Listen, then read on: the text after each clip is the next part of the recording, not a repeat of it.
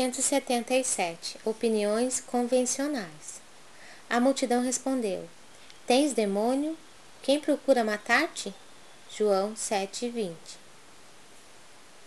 Não te prendas excessivamente aos juízos da multidão.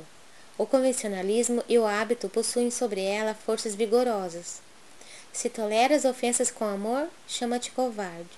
Se perdoas com desinteresse, considera-te tolo. Se sofres com paciência, nega-te valor. Se espalhas o bem com abnegação, acusa-te de louco. Se adquires característicos do amor sublime e santificante, julga-te doente.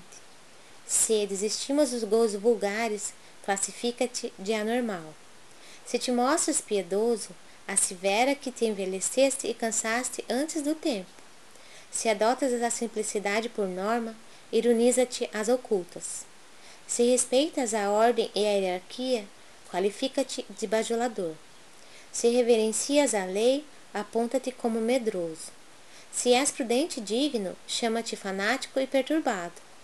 No entanto, essa mesma multidão, pela voz de seus maiorais, ensina o amor aos semelhantes, o culto da legalidade e a religião do dever. Em seus círculos, porém, o excesso de palavras não permite, por enquanto, o reinado da compreensão.